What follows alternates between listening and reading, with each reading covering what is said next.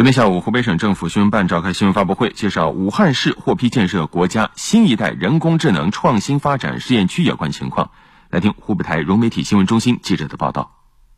去年八月，科技部提出，到二零二三年，国内布局建设二十个左右的国家新一代人工智能创新发展试验区。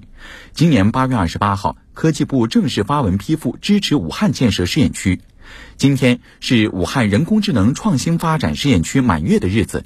武汉市科技局从人工智能技术应用示范、政策试验、社会实验和基础设施建设四个方面介绍了建设方案，打造一心引领、两网支撑四大重点应用场景的发展格局。一心引领及重点发展智能芯片，两网支撑及加快发展智能网联汽车与网络安全。四大重点应用场景聚焦交通、制造、数字设计与建造、医疗。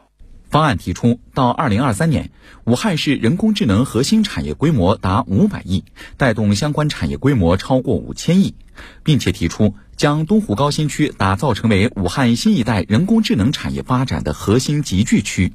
培育一批人工智能领域的高新技术企业、瞪羚企业。和独角兽企业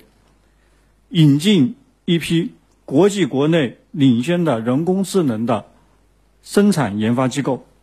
结合武汉市建设国家新一代人工智能创新发展试验区，省发改委组织起草并印发了《湖北省新一代人工智能发展总体规划（二零二零至二零三零年）》。到二零三零年，人工智能核心产业规模达到一千八百亿元。带动相关产业规模达到一点二万亿元。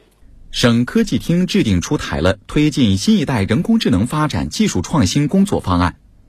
方案建立了结榜挂帅的机制，主要通过技术场景示范应用、倒逼技术的进步。对认证通过的项目，我们将给予一定的项目资金支持。